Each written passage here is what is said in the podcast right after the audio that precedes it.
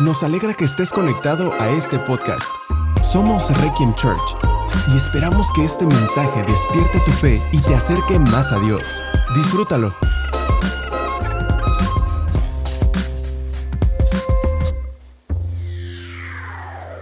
traes Biblia, puedes abrirla conmigo en Lucas 15 y si no traes Biblia, aquí te la vamos a poner en las pantallas, los textos, para que tú los sigas con nosotros.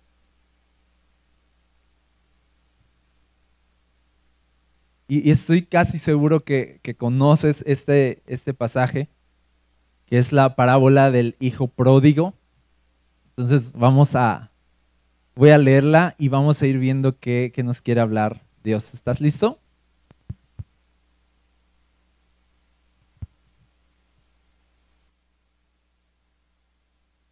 Dice el verso 11, para ilustrar mejor esa enseñanza, Jesús les contó la siguiente historia.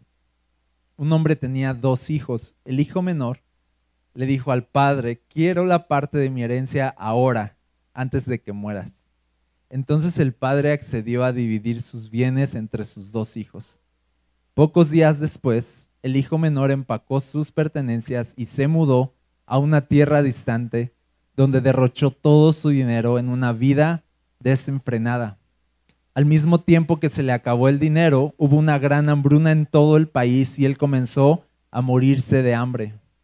Convenció a un agricultor local de que lo contratara y el hombre lo envió al campo para que diera de comer a sus cerdos. El joven llegó a tener tanta hambre que hasta las algarrobas con las que alimentaba a los cerdos les parecían buenas para comer pero nadie le dio nada. Okay, voy a detenerme ahí un, momento y vamos a ir viendo paso a paso qué nos puede enseñar esta parábola. De entrada, algo que vemos en, la vida es que nosotros somos el, hijo, nosotros somos la, la, creación de Dios, nosotros somos el hijo que va con el Padre, que es Dios en este caso, y nosotros somos ese hijo que le, que le decimos, dame, dame la parte de mi herencia. Nosotros somos naturalmente estas personas que, vamos con Dios y le decimos, eh, permíteme eh, mi, vida, ¿no? O sea, tú me la diste, es, es, soy tuyo, pero en ese momento, o sea, déjame tener el control y de alguna forma, cada vez que nosotros le decimos a Dios, déjame tener el control, yo quiero hacer con mi vida lo que yo quiero, estamos siendo como este hijo que, pide su herencia y elige separarse. Y elige, que haya un, distanciamiento. No, no, no quiere su herencia para, para invertirla en casa con su padre. Dice, quiere su herencia para irse de su padre. Quiere su herencia para independizarse de su padre. Y de alguna forma tenemos este concepto de Dios, de que, de que estamos buscando la manera de, de independizarnos Estamos buscando la manera de, separarnos, de apartarnos de Él como si fuera un Dios malo que, nos impone cosas y al final ahí está en, nuestra naturaleza este deseo de, de, yo no quiero que Dios controle mi vida, yo quiero controlar mi vida. Así que cuando nosotros le decimos a Dios, déjame, déjame mi vida, déjame vivir mi vida, somos este hijo que no quiere hacer la voluntad del Padre, sino su voluntad. Entonces vamos a identificarnos ahorita con el Hijo que quiere hacer su voluntad. ¿Por qué? Porque todos en la vida en algún momento hemos sido ese hijo, ¿sí o no? De, yo quiero hacer mi voluntad. Déjame, déjame checar, déjame, vas a ver Dios, yo, yo la voy a armar y dame mi herencia. Y, y el padre, fíjate, el padre no le impone y le dice, no te voy a dar nada, tú me respetas, ¿no? Hasta que muera te voy a dar y te callas y aparte estás castigado. O sea, vean, cómo es Dios. Vean cómo es Dios que, cuando nosotros tomamos decisiones, Él nos deja. Que cuando nosotros decimos, yo, yo quiero ser ahorita como inteligente y, y, demostrar algo, Dios, Dios nos deja decidir. ¿Por qué? Porque al final Él quiere tener una relación con nosotros de amor y no una relación forzada. ¿Quién, quiere tener a alguien en casa que no quiere estar en casa, sí o no? ¿Quién, quiere tener a alguien que no quiere estar? Entonces Dios no nos quiere a la fuerza, la verdad. Así que de alguna forma, sí, en un sentido Dios nos deja ir. No es este Dios controlador, no es este Padre controlador o manipulador de si tú te vas entonces yo ya no te voy a amar o si tú te vas entonces yo ya esto y lo otro. No, no, no. Dice que bien quitado de la pena, dijo que repartió en, la herencia y se la dio a sus hijos y dejó que tomaran sus decisiones. ¿Sabes? La Biblia dice que las personas por su necedad arruinan su vida, pero que luego le echan la culpa a Dios. Que eso, eso hace la necedad, es una necedad completa como de, de yo tomo esta decisión necia y arruino mi vida con esta decisión necia, pero ya que mi vida está arruinada, volteo a ver a Dios y le digo así de, ¿por qué permitiste estas cosas? Y, y es nada más de un flashback así de, de yo permití, o sea, yo lo hice, yo arruiné tu vida. No, no fuiste tú quien tomó la decisión, no, no tú me pediste la herencia. No querías tú hacer tu vida. Y al final, escucha, muchas de las consecuencias que vivimos en nuestra vida, muchas de las consecuencias de dolor, de, de miseria, de, de fracaso, no, no son Dios. No es Dios haciendo esas cosas, somos nosotros tomando decisiones. El mundo está hecho de las decisiones que tomamos a expensas de Dios. Cuando tú ves el sufrimiento en el mundo y el dolor en el mundo, no tienes que pensar, es, bien común así de, ¿por qué tanto sufrimiento, Dios? ¿Por qué esto? ¿Y por qué permites aquello? Y la verdad es que mucho de eso son simplemente las consecuencias de haber decidido separarnos de Dios y apartarnos de Él de haberle dicho, no te queremos. Y él dijo, ok. Y entonces estamos viviendo en las decisiones que tomamos y las consecuencias de esas decisiones y al final no deberíamos voltear al cielo para culpar al cielo y decir por qué. Pero tampoco deberíamos culpar a la gente. Nos gusta mucho. ¿Sabes que cuando el pecado entró en el mundo, dice la Biblia que, que tú sabes a lo mejor esa historia que Dios fue a buscar a, Adán y lo fue a buscar y le dijo, ¿qué onda? ¿Por qué te escondes de mí? ¿No? ¿Qué pasó? Y Adán así es que tuve miedo porque estaba desnudo. No, y no, él no quiso presentarse ante Dios. Y entonces le dice, ¿quién te dijo que estabas desnudo? ¿Has comido del fruto que yo te mandé que no comieras? ¿Y, qué dijo Adán? No dijo, sí, sí, lo, sí comí. Sí, perdón. No, no, no dijo eso. Dijo, mira, sí lo comí, pero no fui yo, fue la mujer que me diste. Ella me dio. El Señor no le echó la culpa a alguien. Le echó la culpa a la mujer, pero le echó la culpa a Dios. Dijo, la mujer que tú me diste, ¿para qué me la das? Le dijo así, la mujer que tú me diste. Así de, yo, yo te pedí una mujer, no te la pedí. Y es verdad, Adán no le pidió una mujer. Yo no pedí nada, tú me la diste, tú quisiste ser bueno conmigo y mira, salió mal. Salió de, así, él quiso así, salió mal lo que me diste. Culpamos a Dios y culpamos a la gente. Al final yo, lo que el hombre naturalmente busca es no ser culpable. Entonces, para que se desvíe la atención de su propio pecado, va a señalar el pecado de otros. Así de, sí, o sea, sí lo comí, pero mira, Eva también comió y aparte ella fue la que me lo dio y entonces tú me la diste. Entonces, ¿quién, quién es la culpa de Dios? Pero vemos en esta parábola que la culpa no es de Dios, sino que el Hijo que decidió apartarse de Dios fue la decisión de las personas, es la decisión de, de nosotros lo que puede arruinar nuestra vida y traer consecuencias a nuestras vidas. Y fíjate qué consecuencias hubo. Dice el verso 13, pocos días después el hijo, el hijo menor empacó sus pertenencias y se mudó a una tierra distante. O sea, eh, aclara de que se quiso ir súper lejos de su padre para que no lo estuviera ahí como molestando y que le frenara su libertad. No, él quería libertad. Dice, se fue súper lejos. Y ahí súper lejos es donde derrochó todo su dinero en una vida desenfrenada súper lejos, en, la oscuridad donde nadie le podía decir nada, ahí fue donde arruinó su vida. Escucha esto, esto es súper importante. Nosotros, cuando tenemos personas alrededor que nos pueden decir no, que nos pueden de alguna forma frenar, nos frenamos, la verdad.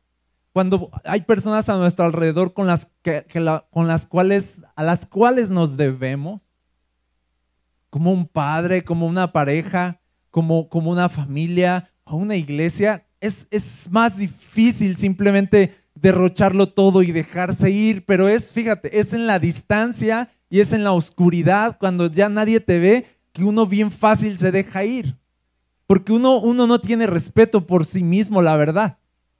Cuando nadie te ve y nadie va a, a cuestionar tus decisiones, somos más propensos a tomar decisiones tontas, ¿sí o no?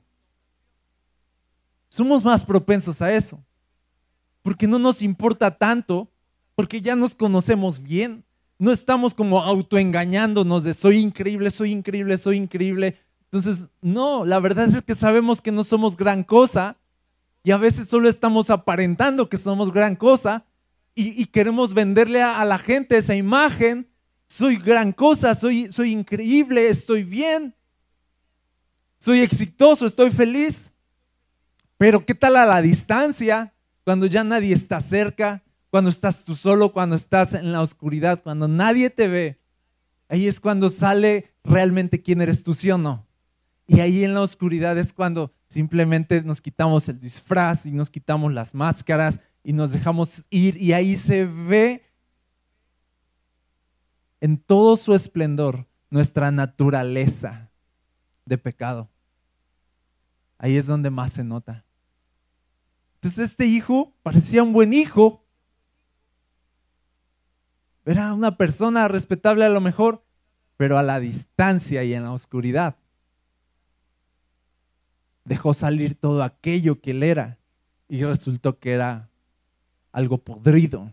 Resultó que era muerte, destrucción. Y dice que solamente empezó a derrochar todo en una vida desenfrenada. Se dejó ir y dice al mismo tiempo, verso 14, que se le acabó el dinero, hubo una gran hambruna en todo el país, el país y él comenzó a morirse de hambre.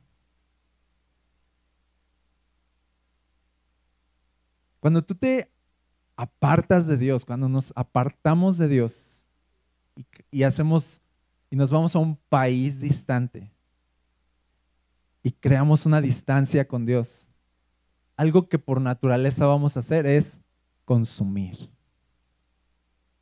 Consumir, consumirlo todo. Hablemos del consumismo. ¿Qué, ¿Qué, hay detrás del consumismo? Dice aquí, derrochó toda una vida desenfrenada. ¿Qué hay detrás del consumismo?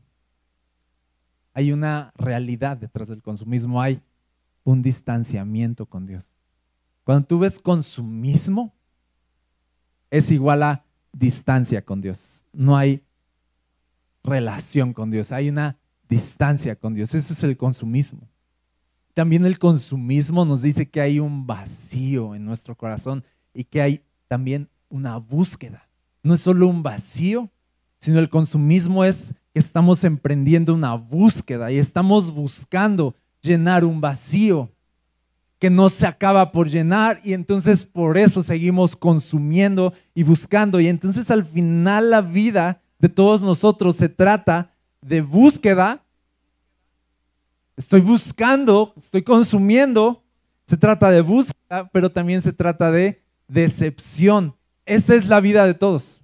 Búsqueda y decepción. Búsqueda y decepción consumo esto, no me da felicidad, entonces consumo aquello, esto, otro, tampoco me da felicidad, entonces me decepciono y entonces como estoy decepcionado y estoy hambriento y estoy triste, voy a buscar más por acá y me decepciona también y estoy súper más decepcionado, entonces voy a seguir consumiendo y se vuelve una enfermedad el consumismo. Es búsqueda y decepción, estoy tan decepcionado, me siento tan miserable que entonces sigo hundiéndome más. Es como un vicio. Que un vicio te hace sentir miserable, te provoca tanto dolor, aunque pueda parecer un placer momentáneo, un vicio te puede provocar dolor. ¿Y qué tal cuando, cuando ves las consecuencias de lo que has hecho, de tus pecados, y te sientes miserable? Y entonces, ¿qué haces? Por naturaleza no quieres, no quieres salir de ahí, sino que te sigues hundiendo más. ¿Qué tal, qué tal el alcohol? El alcohol nos hace sentir miserables, pero como nos sentimos tan miserables, entonces decimos, sírveme otra. ¿Sí o no? Hacemos eso. Búsqueda y decepción, consumismo. Y consumir, te voy a decir algo, no da felicidad, solo aparenta calmar la sed del corazón, pero no da felicidad real. ¿Sabes por qué? Porque todo el consumismo es como, como una llenura momentánea. Viene y así como viene de rápido, así de rápido se va. Y así a este, a este hijo, dice bien rápido, se le acabó todo su dinero, bien rápido se dejó, mira, bien rápido consumió y bien rápido entonces fue consumido. Así de rápido como consumió, así de rápido fue consumido. Cuanto más prisa tengamos por devorarnos todo, más, más rápido nos vamos a dar cuenta de que nada es suficiente. Y fíjate algo, hoy en día, yo sé que estamos como en, una, en una eh, eh, pandemia y todo eso, pero ¿sabes cuál es una, una epidemia previa a esto? La ansiedad. ¿Sabes que eso ya se consideró como una epidemia, la ansiedad? Y, y todavía como es tan nuevo, esto así como que y cada vez más casos y cada vez más casos. Así como en su momento cuando entró el nuevo milenio, el año, el año 2000, la epidemia del año 2000 fue la depresión. Depresión, depresión, depresión, suicidio, depresión, suicidio, depresión, suicidio. Y era una epidemia. Ahorita, en los últimos años, la depresión ahora ya tuvo un nuevo campeón y se llama la ansiedad. La ansiedad. Y todavía se están haciendo estudios así de, ¿qué nos pasa? ¿Qué, le está pasando a esta generación? ¿Por qué, ¿Por qué está ansiosa? ¿Por qué tantos ataques de pánico? ¿Por qué tanto miedo? Que también al final se convierte en depresión y en sentirte miserable y que al final también se traduce en mucho suicidio y sobre todo en jóvenes. Y yo pienso eso, que estamos viviendo en un tiempo donde cada vez es más fácil consumir. ¿Se das cuenta? Cada vez es más fácil consumir. Es mucho más veloz. Es, estamos devorando el mundo a una velocidad como nunca antes lo habíamos hecho. Antes vivir desenfrenadamente era como de, de este, pues ahí paulatino, ¿no? Ahí vas experimentando cosas. Ahora el desenfreno es así como que aumentó la velocidad así de este 2X. Y empezó. Y ahora, escucha esto. Antes había una búsqueda por felicidad y nos llevaba 10, 15 años darnos cuenta de que todo eso que buscamos no nos dio felicidad al final y ya nos deprimíamos. ¿No? Llegábamos a una edad así de, ah, no estoy satisfecho con nada de lo que he hecho. ¿Ok? Nos llevaba tiempo darnos cuenta. Ahora, ahora nos toma un mes, dos meses sentirnos miserables. ¿Sí o no? Porque bien rápido ya consumimos. Ya tenemos a la mano así de, ay, te sientes miserable y ya no tienes que ir a la plaza a un ataque de compras. ¿No? Ahora ya nada más así de rápido Amazon. Y, y llega el paquete súper rápido. Si no llega súper rápido el paquete. Amazon. Y llega y lo abres y pum, y, y lo gastas súper rápido. Y entonces toda esta, esta emoción de esto, esto es una esperanza, me va a dar felicidad, me va a dar felicidad, se acaba súper rápido. Entonces la miseria que se siente es peor. De ahí que la ansiedad entonces sea como este asunto donde bien rápido te das cuenta que nada tiene sentido y que nada llena realmente tu vida. Bien rápido lo ves. La búsqueda de atención. Estoy hablando de consumismo. Estoy hablando de la vida consumista, apartada de Dios y la búsqueda de la felicidad, pero la decepción constante que nos da este mundo y que nos puede provocar ansiedad.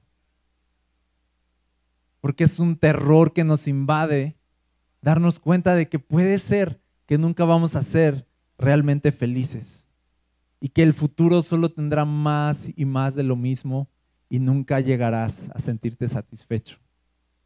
Eso es el consumismo. Y entras en un círculo destructivo. Por eso, dice aquí, se le acabó el dinero.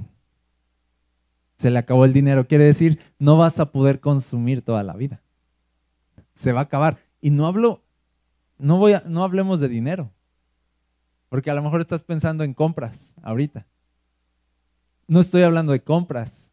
Estoy hablando de experiencias que buscas en el mundo. Estoy hablando incluso de personas, cómo consumes a otras personas porque estás tan hambriento, estamos así, que entonces pedimos de alguna forma inconscientemente que otra persona apague el vacío que hay en mí, que otra persona me llene, que una amistad, que un círculo, que una relación llene mi vida y supla ese vacío, también consumimos personas.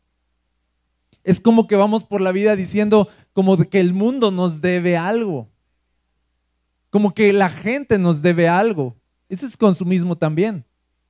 ¿Tú cómo vas a hacer para hacerme feliz? ¿Tú, ¿Tú, qué cosas vas a decirme para hacerme sentir mejor? ¿Y por qué me ignoras? ¿Por, qué, no me habla, ¿por qué no me invitaste? ¿Por qué no me, por qué no me dejan entrar? ¿A, por, qué, ¿Por qué me hacen a un lado? ¿Por qué no, me, por qué no me, chuleaste hoy? De que, mira cómo me veo y, estamos todo el tiempo así como de, de que el mundo nos, nos dé lo que estamos buscando. Es como que le estamos diciendo a todos así de, hey, yo soy el centro y tú estás para mi felicidad. Así que a ver cómo le haces. Cuida tu, cuida tu tono, número uno. Es más, te voy a dar una lista de lo que debes cuidar para ser mi amigo. Número uno, cuida tu tono. Número dos, me gusta que me manden mensajes al menos dos veces al día. Número tres, dale like a mis publicaciones. ¿Sí o no? Número cuatro, tenemos que ir al café una vez a la semana, aunque sea. Número cinco, no me gusta que te lleves con esa persona. Y ya se empieza a poner raro, ¿verdad? Ya se empieza a poner, somos consumistas de personas. ¿Por qué no me hablaste?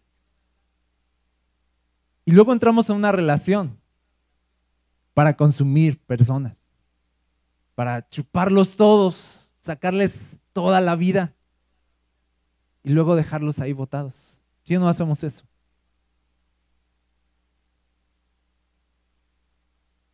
Te pregunto algo. ¿Qué, qué tan seguido te decepciona a la gente? así de seguido que te decepciona la gente, solamente a veces habla de cómo estamos buscando de la gente algo que no puede darnos. Y luego yo sé, a veces somos personas así de, vamos por la vida decepcionados de todos. Así de, pero así de, ¿sí me explico? Decepcionados todos te han decepcionado, todos te han herido, pobre, pobrecito. ¿Sí o no? A donde voy la gente me, me hiere, a donde, a donde voy la gente no me hace caso y ahora aquí, ahora allá y no encajo en ningún lado, no pertenezco a nadie y así de exactamente. Estás consumiendo, vives para consumir este mundo, vives para consumir personas. Exactamente no perteneces a ningún lado, exactamente te fuiste de casa a donde realmente pertenecías y vives en un lugar apartado y en los lugares apartados estás derrochando tu vida, consumiendo este mundo, pero al final el mundo te está consumiendo a ti y se te va a acabar el dinero. Por eso se siente como que no encajas en ningún lugar. Porque no vas a encajar, porque, porque este mundo no está para darte felicidad, porque en este mundo no vas a alcanzar plenitud.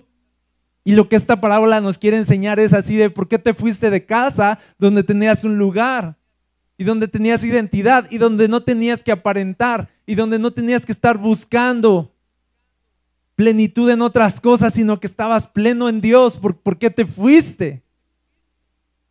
El consumismo y la distancia de Dios entonces crean esta ansiedad y este consumismo que nos hace sentirnos desvalorados y nos hace sentir miserables y nos hace consumir y consumir y consumir y decepción y decepción y decepción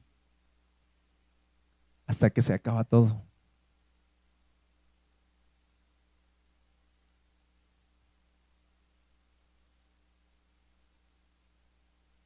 Y luego dice se le acabó el dinero. Verso 15, y convenció a un agricultor local que lo contratara y el hombre lo envió al campo para que diera de comer a sus cerdos. Era como que el peor trabajo. Se consiguió el peor trabajo, alimentar cerdos. Y, fíjate esto, dice, el joven llegó a tener tanta hambre que hasta las algarrobas con las que alimentaba a los cerdos le parecían buenas para comer, pero nadie le dio nada. Esto habla de cuando trabajas para alguien más, y no me refiero a, a que si tú trabajas para una empresa, no estoy diciendo eso. Estoy diciendo cuando vives para consumir, el mundo te consume a ti y el mundo te cobra. E, eso es a lo que se refiere esto.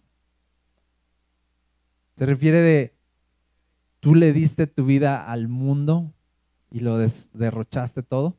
El mundo no te va a decir muchas gracias. El mundo te va a pasar la factura. Tú consume y consume y consume y la vida te va a consumir a ti. No nacimos, no nacimos para ser miserables. No nacimos para ser extranjeros en tierras distantes. Somos de casa. Tenemos un hogar. Tenemos un padre. Pero a veces nos fuimos de él. Pero fíjate que el verso 17 dice, cuando ya le dio mucha hambre, y cuando ya estás tan hambriento, dice, hasta las algarrobas de los cerdos se le antojaron. Y esto habla cuando ya estás tan decepcionado que ya te conformas con lo que sea. ¿no? Y muchos pensaron en el novio ahorita, que tienen. Así de, sí, me han decepcionado tantos que ya, pues mira, ya me quedé con este, ¿no? Pero es verdad, a veces ya estamos tan decepcionados y cansados que hasta, hasta lo que no vale nos parece valioso. Y nos parece bien que la gente nos menosprecie y nos humille y nos parece bien recibir malos tratos, nos parece bien recibir golpes, nos parece bien y es enfermizo. Nos parece bien y decimos, sí, esto de la comida de los cerdos como que es lo mío. Sí, sí, que me maltraten, me lo merezco, la verdad. Ya nos pensamos a nivel cerdo. Ajá nivel de dame, o sea, no merezco nada. Y ahí es, ahí es el fondo ya. Ahí es el fondo.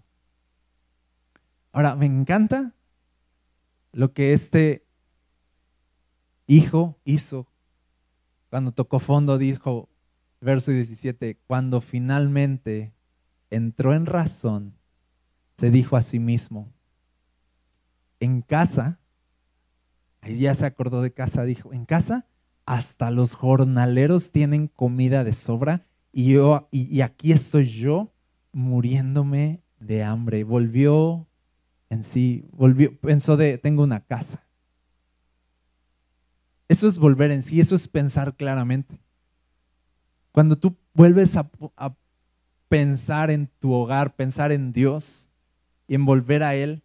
A veces es una inquietud, a veces es algo así como de, ya probé demasiado y nada me ha saciado y de pronto llega así como que, oye, te invito aquí a un evento y sale así de, como una cosquillita.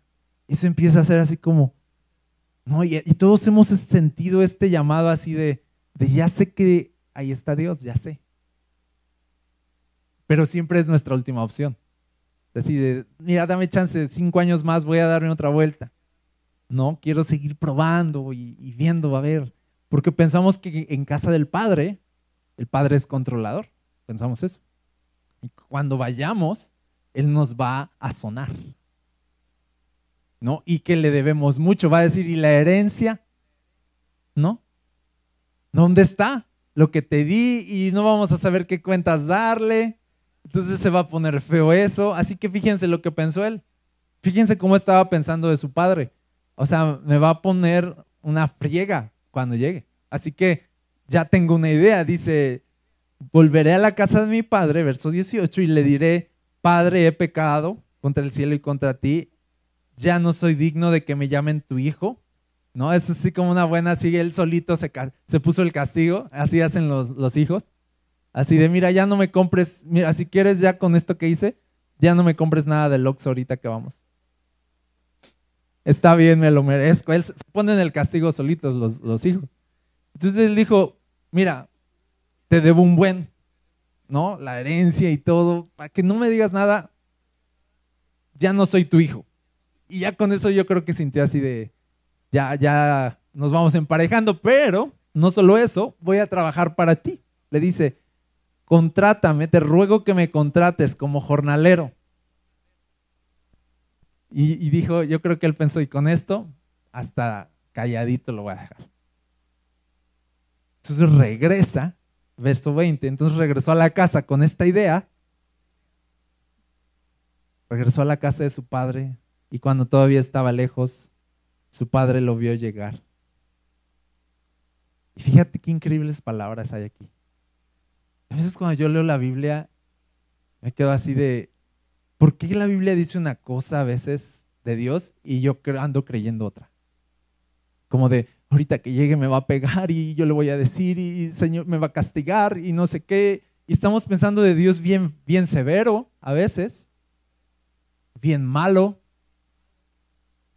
Te vas a la Biblia y dice, cuando lo vio llegar, lleno de amor y de compasión, corrió hacia su hijo, lo abrazó y lo besó. Qué increíble. No fue indiferente, no, no es, a ver, Dios no es como nosotros. Dios no es un padre como, como yo soy padre y tú eres padre, algunos aquí. Yo, por ejemplo, a mí se me ocurre, ahí viene mi hijo, ahí lo veo a lo lejos, y lo veo y me meto y me hago así el, indignado, así como, como que estoy haciendo algo. No, o sea, y, cuando llegan y lo volteo a ver así de, ¿qué pasó? ¿No? O sea, y, y, no lo voltaría a ver así como que, a ver, o sea, humíllate.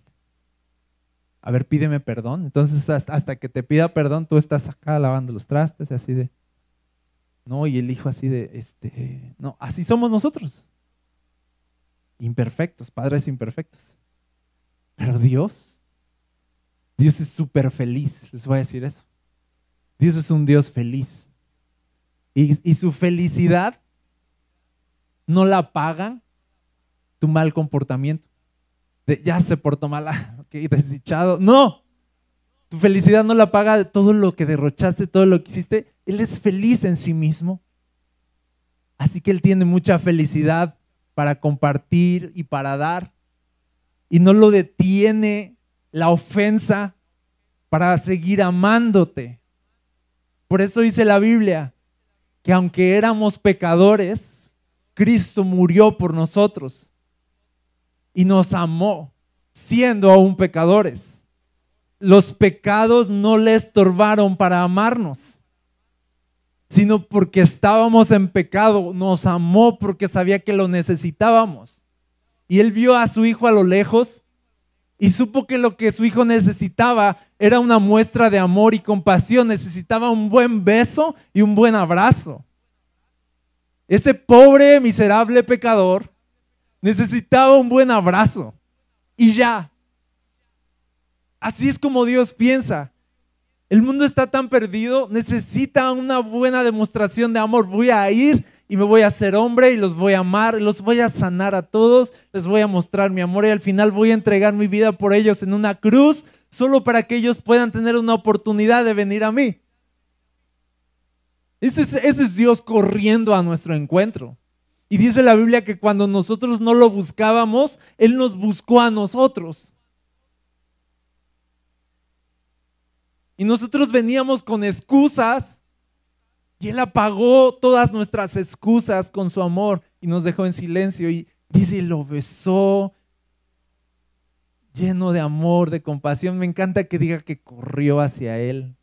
No se esperó hasta que llegara. Imagínate esa emoción. Pero no solo eso, fíjense. Su hijo le dijo, Padre, ya traía su discurso, acuérdense. Verso 21, Padre, he pecado contra el cielo y contra ti. Aquí lo traían anotado y, ya no soy digno de que, me, de que me llamen tu hijo. ¿Y qué seguía ahí? Hazme como uno de tus jornaleros. Ahí seguía, ¿no?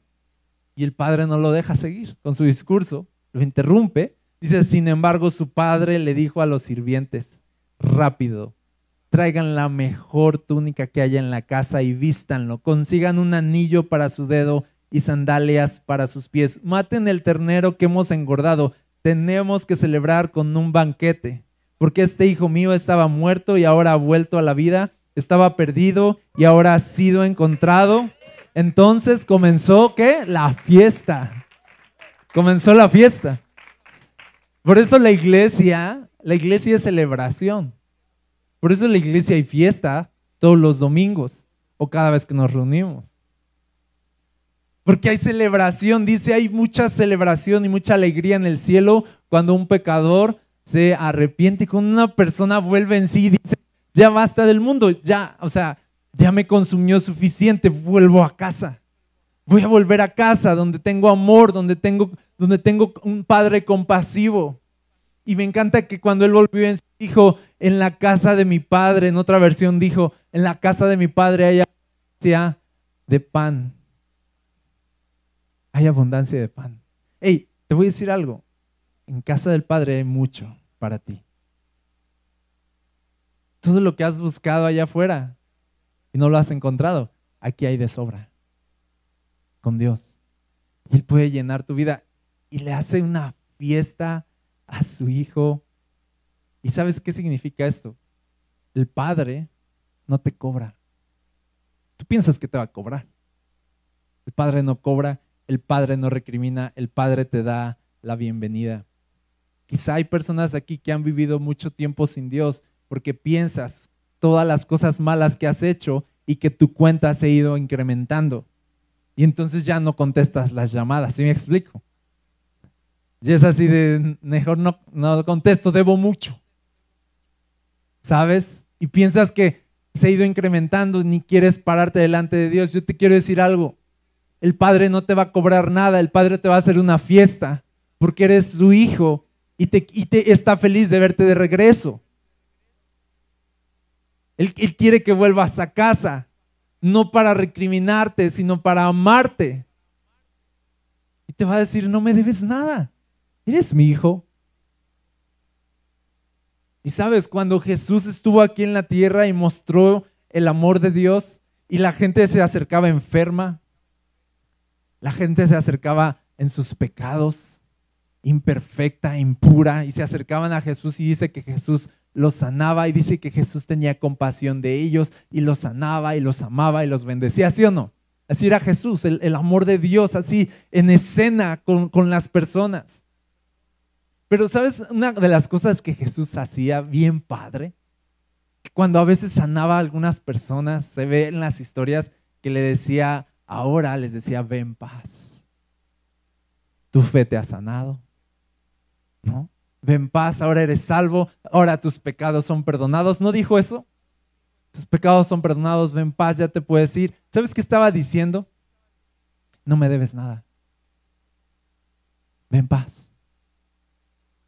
Ven paz. ¿Te acuerdas que te dije que andamos por la vida a veces consumiendo, haciendo que el mundo nos deba, que las personas nos deban? Y Jesús no vino como un consumista a decir, a ver, denme, a ver, háganme. O sea, vino a dar y a perdonar deudas, a dejar ir. Y no tienes que ser bueno conmigo para yo ser bueno contigo. Yo soy bueno contigo. No me debes nada. No estoy pidiendo nada de ustedes. Yo vengo a darme por ustedes. No me debes nada. Ve en paz. Te voy a decir algo. Hoy tenemos que volver a casa. Y volver a casa es volver a, a la cruz. La cruz es ese lugar donde Cristo Jesús pagó un precio por todos nuestros pecados. Solo en la cruz es donde tú te paras ante la cruz y ahí nadie debe nada. Y ahí a nadie se le puede reclamar nada. En la cruz nadie te puede decir nada. En la cruz nadie te puede señalar por tu pasado, por tus errores, por tus pecados. Si tú vienes a casa, si tú vienes a la cruz, la cruz es esta señal de Dios, es este hecho de Dios amando al mundo con su sangre para que ya nadie deba nada. Él pagó en sí mismo la deuda de todos. Si tú quieres volver a tener paz y alegría en tu vida, Solamente tienes que venir al lugar donde no debes nada. Donde todo lo que acumulaste, que tú crees que acumulaste, simplemente se esfuma y desaparece. Solo en la cruz podemos ser libres otra vez y volver a casa. Así que quiero hacer un llamado hoy a tu vida. Quizá tú estás aquí y necesitas volver a casa. Quieres volver a casa. Y yo te quiero decir, ven con confianza. Dale tu vida a Jesús.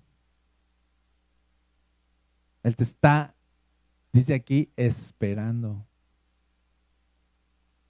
para amarte, para darte un nuevo vestido, un anillo, dice, sandalias en tus pies, calzado, dignidad.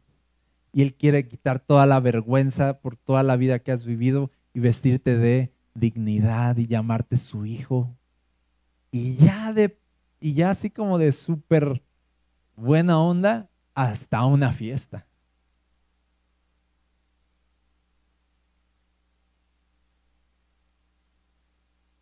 Y también hay personas aquí que un día volvieron a casa también, pero de pronto se nos olvidó que teníamos un Padre bueno y amoroso. Y de pronto estamos tratando de pagarle a Dios por toda nuestra imperfección. Pagarle con religión, pagarle con buenas obras, así de, mira, ya no te enojes, mira, mira, hoy vine a la iglesia, ya no, no hagas esto. Y estamos pensando mal de Dios y es así de, de, ¿no soy yo el mismo padre que te hizo una fiesta cuando eras la peor persona? Y ahora que ya estás en casa y que eres mi hijo, ¿no voy a seguir amándote? ¿Sabes qué? Tú también, yo también necesito volver a la cruz. Donde recuerdo que mis deudas fueron pagadas, donde recuerdo que no debo nada, donde recuerdo que soy amado, donde recuerdo que soy hijo, donde recuerdo que pertenezco a un lugar.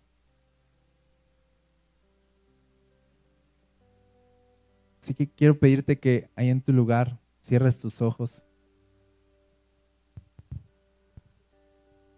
Tomamos unos minutos.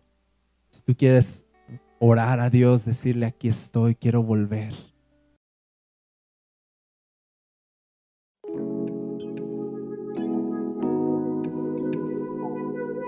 Gracias por conectar con nosotros.